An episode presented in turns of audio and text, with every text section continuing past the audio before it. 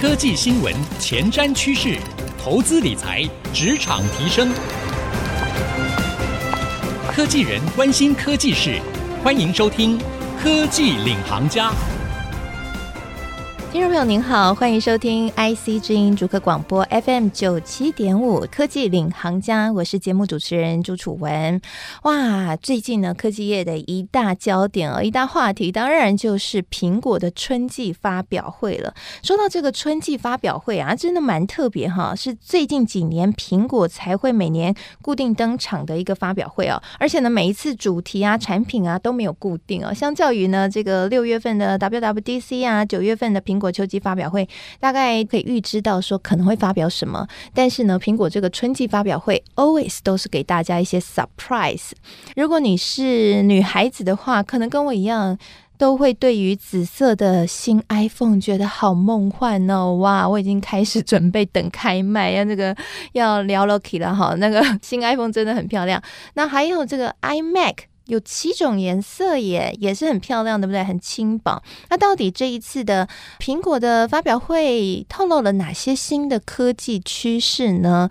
从这个发表会，我们除了看到一些终端漂亮的新品啊，或者是我们很。大家都在开玩笑讨论的 AirTag，或许未来不只是这个可以帮你找你失落的钱包，还可以帮你找找看这个老公老婆有没有外遇，对不对？大家在开这个玩笑哈。除了这些终端的应用新品让我们眼睛一亮之外，我们从这些苹果推的新产品当中，我们又看到了一个苹果怎么样未来的样貌，或者是呢，整个的科技产业会出现什么样的趋势？我们的未来会变成什么样子呢？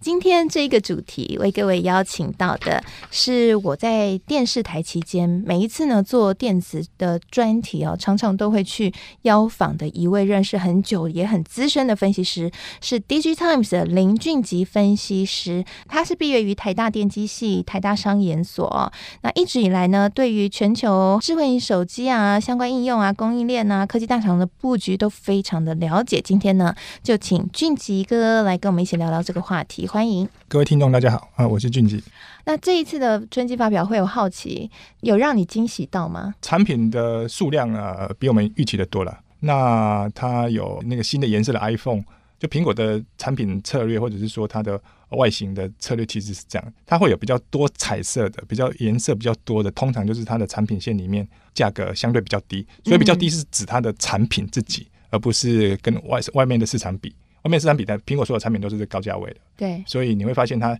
越缤纷彩色，就是在它产品线里面比较低的，所以它有这种特殊颜色，比如说紫色这个，其实就是呃 iPhone 十二 mini 跟 iPhone 十二，所以是在去年的 iPhone 四款 iPhone 里面是相对价格比较低的。那你再去看 iMac 也是，iMac 也是它的 Mac 产品线，包含 MacBook、MacBook Pro 哦，这个产品里面价位比较低的，所以它就会把它做的弄的颜色很多，然后呃色彩很缤纷。因为他会用这样子，是说他想要用颜色去呃虏虏获更多的消费者，那或者说比较偏年轻的，就比较偏年轻的人，可能他的预算没那么多，比如说十几岁、二十岁上下出头的，所以很多的呃苹果的产品会有这种在比较低价位的，但相对比较低价，就他自己产品线里面，他会弄色彩去。啊，吸引更多的消费者，但是比较贵的它就不会，它是比较简单的经典款，它就把它塑造成比较经典的颜色。那我看到这一次也有一个蛮令大家很惊奇的，就是 AirTag 也传很久了嘛。那你自己觉得 AirTag 这个产品，你觉得满意吗？市场接受度会高吗？这个就是看这个东西你要把它当做什么用途了。但是这个产品有一个很有趣的地方是，它是一个小小的，它这个东西其实。你如果去深究它，它所用到的通讯技术有三个。第一个，它有 NFC，还有呃 Bluetooth，就是蓝牙，然后再来就是 UWB，就所谓 Ultra Wideband 通讯技术。那这个是有不同的用途。然后从这个三个的通讯技术，你会去看出说，苹果推这个产品，它不是一个产品，它其实是一个服务，而且它这个设想了很多。从这个三个通讯技术就可以看出来。那我们从最简单的，一般原来认为说它可能就是你。家里的某一个东西，你把它标上去。如果你可能找不到，比如说埋在枕头下面了，埋到棉被下面，那你用手机去找，说有这个 tag 别在上面的东西。可是呢，苹果把它做的是，其实是你这个东西丢到外面去都可以。苹果是怎么做的？苹果其实是广大的所有的 iPhone、iPad 还有 Mac 的使用者，比如说今天楚文的一个包包，然后他别的一个 AirTag，然后丢在捷运站。那我手上拿的是 iPhone，我走过去呢，那一个 AirTag。因为已经离开你很久了。他第一个除了他出生之外，另外一个他怎么告诉啊、呃、位置的资讯在哪里？他就是透过我的手机，不是你的哦。我的手机只要是 iPhone，嗯、他就用蓝牙跟我的 iPhone 的蓝牙做沟通，然后把他的位置资讯传到 iCloud 上面去。他是这样子的，他是、他等于把所有的。苹果用户就 iPhone、iPad、Mac 的用户当做一个网络传输的中继点，苹果保证说我不会侵犯这到任何人的隐私权。这好特别哦。呃，但如果说那个 AirTag 所处的地方刚好旁边都是 Android 手机，它就掰了。但是它会叫，但是它会叫，它会叫，因为它有一个类似蜂鸣器的东西，它会叫说哔哔哔，我现在人在这边，然后都没我的离我的主人很远了。所以它会叫，就会有人去看它。那现在就回到说，它另外一个技术，它里面有放所有的 NFC。所以呢，你如果是 Android 的用户呢，你发现一个东西在叫，你靠过去看的时候，你的手机如果有 NFC，你去碰它一下，那个声音就会停。另外一个功能就是说，假如你已经发现你的东西不见了，对，然后你你用你的那个寻找 APP 设定说，我那个东西遗失状态。如果是用户有把这个设定成遗失状态的话，这一个呃刚刚讲的那个 AirTag 呢，会做什么事？就是我的 NFC 手机不一定要 Android，只要是 NFC 手机都可以。你只要碰过去，NFC 一碰，它就会显示出你原来记录在那个 AirTag 上面的联络人的资讯，就像你写一个纸条贴在你的包包上面一样，就是说丢了请联络我，就是我的电话。啊，那个 AirTag 也可以设定成这样，就是你会跑出来，在那个手机上面跑出来。所以呢，苹果就相当程度，第一个，它把所有的 Apple 的 iPhone、iPad 还有 Mac 的用户当成位置讯息往网络上丢的一个中继点。嗯所以就每个用户都一起来协作做这件事，然后呢，他又把其他的非 Apple 的装置的，比如说比如说 Google Android 的，你找 NFC 的，你就是帮忙在蛮符合社群网络的概念的。对，有有一点像这，当然在呃回到说，它另外有一个是它里面也有苹果的 U1 晶片嘛，苹果 U1 晶片就就我们刚刚讲的 Ultra Wideband 的通讯或者是说呃一种传输的技术，这个东西呢，它其实是定位可以定得很准，应该说它测距可以测得很准，然后。缺点就是说，发射端跟接收端都要有这个东西的晶片在里面，Ultra Low Band 的 UWB 的晶片在里面。那现在的手机很普遍会使用这个晶片？呃，这个晶片呢，苹果是从 iPhone 十一那一代开始，哦，十一、十二都有，所以是展望未来，可能可以达成这样的效果。所以，欸、所以这这两代的都有苹果的 U1 晶片，所以就有 UWB 的技术在里面。我刚讲它可以定的很准，就是说两个 UWB 装置之间可以准到是几公分，就是我们两个是靠多少公分。所以呢，它那个你如果去看 AirTag 的介绍说，如果你拿的是 iPhone 十一或者是 iPhone 十二，就就是这两代的，不管哪一款。你去找那个东西的时候，你台湾的 A P P 直接告诉你说，往左再走，再走，再走，再走，再走多久都找到，因为它距离测的很准，可以测到是几公分的误差。真的好适合很容易掉东西的人，呃、真的蛮适合。好，刚刚俊吉分析师呢跟我们聊到了这一次苹果推出的瞩目新品，大家讨论度很高的 AirTag，它里面的技术是什么？哎，原来它的原理哦，刚刚俊吉哥有分析了，是借由整个的 iPhone 的网络哦，就是所有的 iPhone 手机一起来帮。忙找你的东西啊，真的蛮好玩的一个概念。那休息一下，广告回来，我们继续来深入聊聊。那从这些新品当中看到了一个什么样的未来科技趋势呢？诶，Android 俊吉哥有提到，有可能会跟进吗？那另外呢，苹果的 M1 晶片啊。吸引了市场很大的目光。嗯，我们知道它跑分非常的厉害。现在 M1 晶片也搭载在它的 iPad Pro 里面了。苹果到底是打什么算盘呢？那媒体都在讨论了，这个 M1 晶片是台积电做的耶。那台积电真的会很开心喽？那英特尔真的会很辛苦了吗？以后苹果是不是晶片都是自己做呢？俊吉哥，你有换 M1 晶片的苹果的产品吗？呃，没有，因为。我比较习惯用 Windows 哦，你还是 Windows 的用户，对对对，所以.所以可能要等那些呃，假如要买 Mac 的话，就是说它那些以前的叉八六的 Mac 其实是可以，就是用 Intel 的 CPU 的或者 AMD CPU，它其实是可以跑，也可以跑 Windows 的。就是你去买啊双、嗯呃、重开机的 Boot Camp 那些东西，你还是可以装，你可以装两套系统。所以，嗯、所以我我没有用过 Mac，但是我有 iPad 啦。那我 iPad 也今年看的那个 iPad Pro，特别是十二点九寸，现在。今年的 refresh 呢，十二点九寸跟十一寸都有搭载 M1，但是呢，十二点九寸更特别，它有呃 mini LED 的背光。对，哦、这也是大家讨论度很高的，而且这个面板股整个暴涨，大涨一波。哎，面板股我看那一天，呃，春季发表会的。隔天吧，算隔天就股价飙涨停哎、但不能面板股跟这个比较没关系啊，因为 苹果的那个 iPad 的那个 LCD 面板的供应呢，基本上是没有台厂。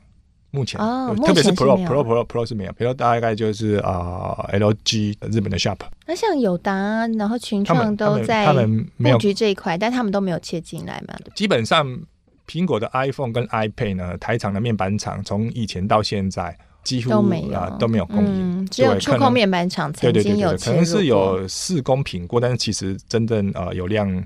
呃在供应都没有，就是台湾的面板厂、就是。从以前到现在都一直是这样，那所以面板厂的涨价是其他的原因啊，比如说就是啊、呃，对啊，就是因为啊，notebook 的面板啊，或者其他的 IT 应用啊，或者是其他的东西的。啊，包括它的电视面板都是在处于一种缺货的状态嘛。啊，另外一个又可能是，其实面板本身没那么缺，但是呢，驱动 IC 很缺，所以就造成整个面板模组还是缺的，因为你就是没有办法都成整套出去嘛。所以这个跟苹果那个比较没有关系。那真正跟苹果比较有有关系的，就如刚楚文讲的，就是呃，它现在改用了 M1 晶片，但是虽然说 M1 晶片是台积电生产没错啦，但是 iPad Pro 以前的。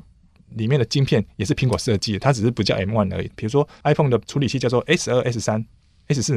对不对？那 iPad 呢？它通常会有一个 GPU，就是图形处理单元核心数比较多的版本，它可能叫做比如说 A 十二 Z 或 A 十二 X。像 iPad Pro 去年的版本，它用的是 A 十二 Z 的版本，然后在前一年的版本是所有的 A 十二。X 的版本，那其实这两个跟原来的 A 十二就是差在所谓的 GPU 的核心数不一样。嗯，对。那所以呢，这个所以以前的晶片也是苹果设计，那它是找谁代工？台积电啊，也是台积电。对，而且它就是 M1 晶片这一次会掀起这么大注意，因为我看这个媒体报道提到说，他以前是用英特尔那边的的晶片，呃，但是他自己做的话可以省成本。那那个是剩下三分之一，那是 Mac。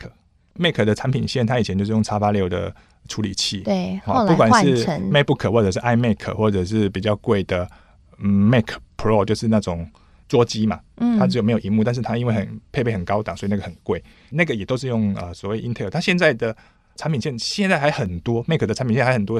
继续用叉八六，但是因为 M1 它去年开始引入从 MacBook 开始之后，它这个用量会越来越多，它就会把它所有的 Mac 系列的通通换成，所以。啊、呃，接下来下半年还会有啊、呃、Mac Pro 的，可能是十四寸或十六寸的，都会有 M one 或者是 M1X 或者 M M two，甚至是是第二代的 M two 的 M two 可能要明年，因为我们现在还不太确定。就是说，它会都把那些叉八六的机款统统换成啊、呃、M1 晶片。对对对对，iPhone 有前面有一两代是用三星的晶片，后面就都用台积电的。从 iPhone 四就开始，它、嗯、第一款的晶片是 A4。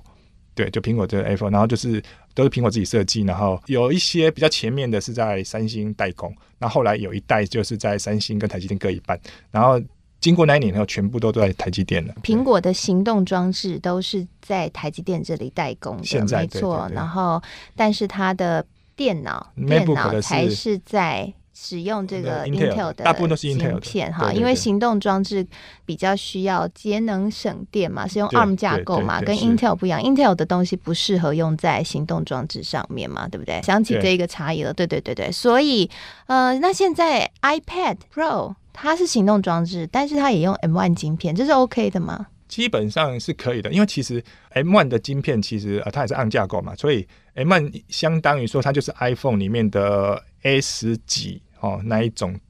的更就是呃效能更好的版本。哦，所以它本来就是 ARM 架构的，应该说苹果的产品哎对都哎，它现在也是 ARM 也是用 ARM 架构，就是它的 M1 就是 ARM 架构，对、嗯、对，就是它有一点在硬体的架构上面都统一了，因为它还有叉八六嘛，以前 Mac 现在还很多是叉八六，然后从去年开始推出 M1，它就它自己的版本的，今年会换掉更多，然后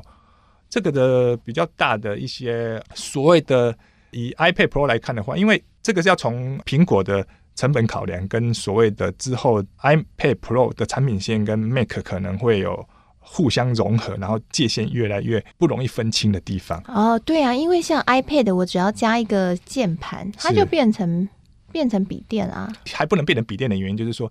因为 Mac 上面的很多的应用啊，iPad 是没有。嗯。然后以前说，因为你是 X86，你是 Mac OS 嘛，第一个你 OS 也不一样，然后你的底层的硬体架构也不一样，所以就算要写应用的，那等于要写两套，从头到尾写两套，所以啊蛮、麻烦的。然后现在第一个，你的 Mac 跟 iPad 哦，比如 iPad Pro，你们连处理器都用同一颗，作为系统又是苹果自己在 control 的，所以其实啊、我们觉得以 iPad Pro 的产品线目前的定位啊、有可能会去呃侵蚀到一部分的 MacBook。现在的整个效能其实跟搭 M1 之后啊、它的连机体的配置都跟呃入门款的 MacBook Air 是一样的，甚至如果你愿意花更高的钱买一 TB 的版本，就是储存容量是一 TB 的版本的话，你的记忆体是十六 GB 的，十六 GB 已经是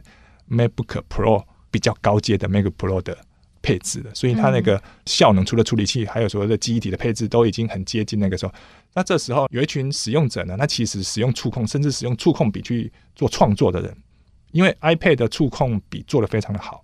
其实 iPad Pro 已经是很多人的创作哦生产力工具了，所以这些人对他这些人来讲，效能会越来越重要。然后有一些 Mac 的一些应用，假如他把它由苹果自己把它 porting 到 iPad Pro 的话，就是说有 iOS 版的话。那其实这个就相当于兼有 iPad 的功能，又有、呃、MacBook 入门款的功能跟效能的，所以这个会是一个以后对苹果来讲可以更大的市场。但是相对的，有的人就会不不再买。MacBook 对，有一部分的人，它等于是布局下世代的商机。我觉得这里看得出来一个苹果的企图心啊、哦，是，就它其实有研究了新世代的 user 他们的生活习惯、使用的习惯，他们可能就是一个触控原生时代，它甚至还是一个语音输入时代，对不对？大家根本。不太会需要打字，而且他们是图像时代，它根本很少文字，所以其实苹果它是先见之明去布局这样的一个场景。所以你觉得整体看过来，在春季发表会，苹果做了这么多呃新品的发表，其实我们刚刚讨论的，我觉得很有趣，就是背后都有苹果它的小心机，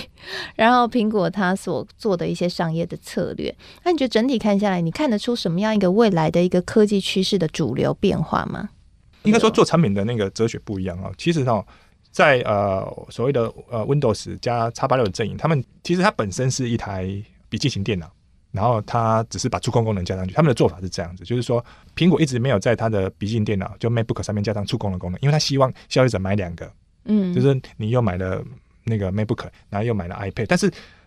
呃，有一个趋势，我们刚刚讲，就是这种融合式的使用是不可挡，所以苹果宁愿自己吃掉自己。所以它怎么做？它不是坐在 MacBook 笔电上面把触控功能加上去，它是把应该说把 Mac 的功能放到 iPad 上面，对，高阶的 iPad 上面去。嗯、那其实从营收的也是可以看出来，你看哦，你买一个 iPad Pro 十二点九寸的。那个价格今年是呃，因为它有我们刚才说它用用了 Mini LED 的背光，所以它成本上升了。但是其实如果你知道苹果的定价跟它只要成本增加一点点，你会觉得今年苹果在十二点九寸是很佛心的。因为就我们目前得到的资讯，它的 Mini LED 的背光就整个啦，包含面板，就是为了用 Mini LED 背光这个模组呢，跟它原来用普通的 LED 背光。面板模组啊，整个的价差是大概八十几到一百美元之间。之前成本更高，因为良率比较低的时候，那最近大概已经降到一百以下。但是它售价只比去年版的多一百美元而已。记忆体的配置，去年是六 GB，今年是八 GB，入门版就是八 GB 的。所以苹果其实应该也是押宝了这样的一个趋势，就是未来的平板。融合使用会是一个大家更能够接受的一个趋势，而不是把笔电上面加上触控。所以它，呃、对它有一点是压宝这一点，因为对它的营收也是，因为你看 iPad Pro 十二，如果你买十二点九寸的话，它今年是一零九九美元定价，那其实跟 MacBook Air 最便宜的版本还贵一点点，比它还贵点，或者是差不多。但是呢，你没有键盘，键盘你要外购，键盘要一百多块美元，所以你加上去以后，它绝对比 MacBook Air 贵。哦，那你再买了触控笔，又要再加一笔钱，所以对苹果整来讲，就是说我一个 Mac 用户把它转换成 iPad 用户，iPad Pro 用户的话，我会赚更多。哎呀，好聪明哦！其实我的营收还是增加的，我的 Per User 的贡献，然后我又可以布局下世代的使用，所以从这些新品的发布当中，可以看出这些科技大厂他们对于未来展望或未来趋势观点的一些小讯号。好，我们今天呢非常谢谢俊吉分析师来到我们节目当中跟我们的分析，希望今天的分析呢能够让你对于苹果的春季发表会有一个不一样的思考和切入点了。那同时呢，我们现在每一集节目结束之后呢，不仅会在 FM 九七点五播出哦，我们在播出完之后也会同步上到 IC 之音的官网，还有 Apple Podcast 和 Spotify。所以邀请您可以上 Apple Podcast 和 Spotify 搜寻“科技领航家”，订阅和给我们评分。你也可以随选随听每一集节目哦，也欢迎大家可以留言来跟我们互动哦。那同时呢，在今天的节目播出之后，我也会写一篇采访笔记，融合了刚刚俊奇分析师分享的精华以及我的心得感想。想写成采访笔记，放在我的粉丝团，搜寻财经主播主持人朱楚文，你就可以看到这一篇笔记了。谢谢您收听今天的科技领航家，希望今天内容能够对你有所帮助。我是楚文，我们下次再会喽。